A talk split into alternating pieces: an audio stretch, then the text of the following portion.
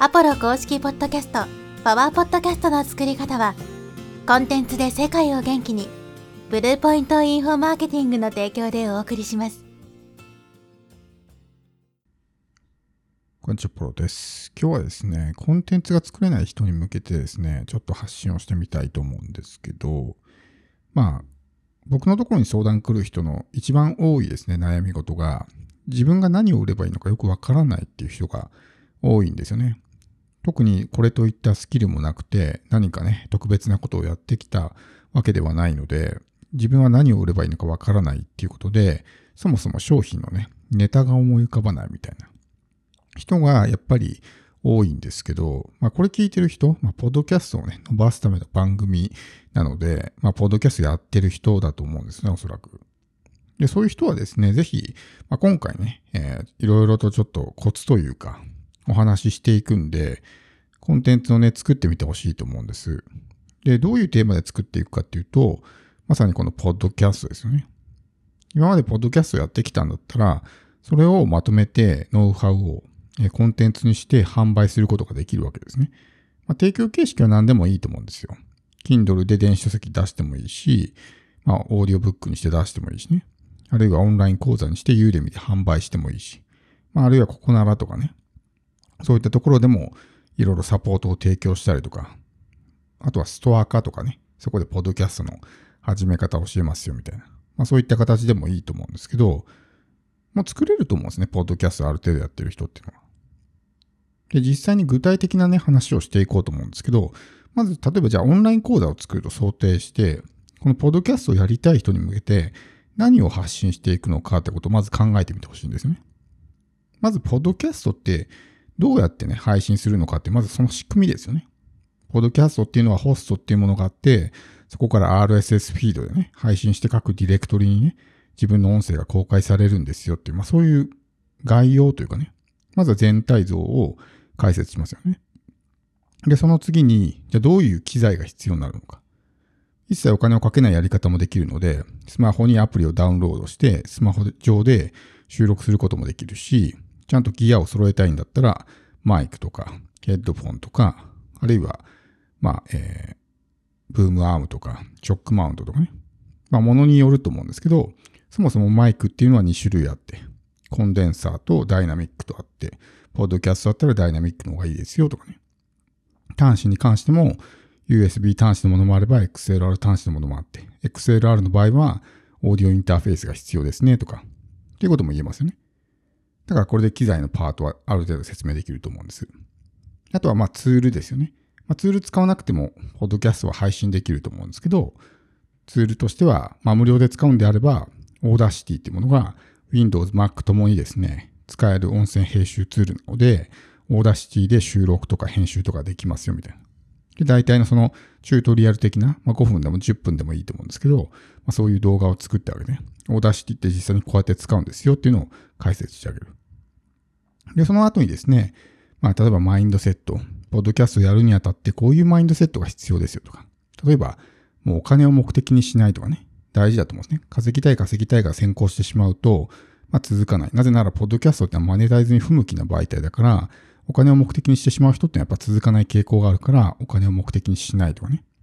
あとまあ自分なりにやってきた中で大事なマインドセットってあると思うんですよ。続けていくために必要なマインドセット。成果を出すために必要なマインドセットですね。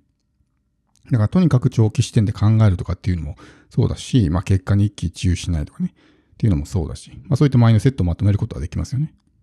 では次具体的に実践編でネタはどうやって決めるのか、チャンネル名はどうやって考えればいいのか、サムネはどういうふうに作っていけばいいのかっていうところの、まあ、実践的なパートを解説していくわけですね。で、そこで解説のパートを作って、じゃあエピソードは大体1本どれぐらいの長さがね、いい。まあ、これに関してははっきり言って、人それぞれ違うんで、コンテンツを作るときに、まあ、あの、意識した方がいいポイントとしてですね、絶対的な成果は存在しないってことを、まず全体、あの、前提として覚えておいた方がいいんですよね。自分があくまでもこうやってきたってことをシェアするだけなので、それが世の中の常識と真逆のことであっても、自分が実際そうやってきてうまくいったんだったら、それは全然伝えてあげていいわけですよ。その一般的で世の中の常識とされているやり方が合わない人も当然いるわけなんで、そういったものと自分のやり方が違うから自分は間違ってるっていうことにはならないんですね。だからさっき言ったマインドセットとかっていうのも、まあ自分なりのね、えー、マインドセットってあると思うんですよ。で、それ正しい間違ってるってはないんで、自分でそれを伝えていく。だからこのコンテンツを作成する過程、プロセスに関しても、まあ、人それぞれやり方ってのは違うと思うね。僕の場合であれば台本作らずに、まあ、一発撮りでアドリブで喋る。基本的に10分間喋るっていう形でやってるんですけど、これはあくまでも僕のやり方なんですね。すべての人にこれが合ってるかっていうと、そういうわけではない。人によっては台本を作った方がやりやすいとかうまくいくっていう人もいるわけですよ。で、そういう人が僕のやり方を真似しても、多分合わないから結果って出ないんですね。だからそれどっちが合ってる間違ってるっていうのはないんですよ。だからあくまでもこう自分が今までポッドキャストを配信してきた中で、こういう風にやったらうまくいきましたよとかね。っていうことをまあまとめてあげる。なので、まあ、そこまで伝えてあげたいとかね。よりこう、価値の高いコンテンツにするんであれば、それをじゃあどうマネタイズにつなげていくのかとか、どう集客につなげていくのかっていう、そういったところの解説まで入れてあげると、かなり価値の高いコンテンツを作ることができます。今これを聞いただけでも、まあ、最低限、ポッドキャストのね、コンテンツって作れると思うんですよ。実際、Amazon とかね、見てもらってもわかると思うんですけど、ポッドキャスト関連の本ってあんまりないんですね。僕も何年か前に出したんですけど、その当時からほとんど増えてないんですよ。で、ユーデミーも日本語のやつは多分そんな3個とかぐらいしかないんですね。だからまだまだそのポッドキャストっていうものをこうコンテンツにして販売している人がすごく少ない。でもじゃあ全然人気がないかっていうとそういうわけではなくて、ポッドキャストのコンテンツって結構売れるんで、やっぱり興味のある人は多いわけですね。実際やり方がわかんないみたいな。僕のそのユーデミ講座を受けて、やり方が分かって発信できるようになりましたっていうね、人もいたんで、やっぱり、ね、必要としていて、その自分の発信したコンテンツによってスタートを切ることができるみたいな。まあそういう相手にとってね、まあプラスになるような結果も与えることができるんで、そうするとやっぱり、あ作ってよかったなっていうね、気持ちにもなると思うんですよ。だからそういうまあ精神的な報酬とかね、そういったものも得られるんで。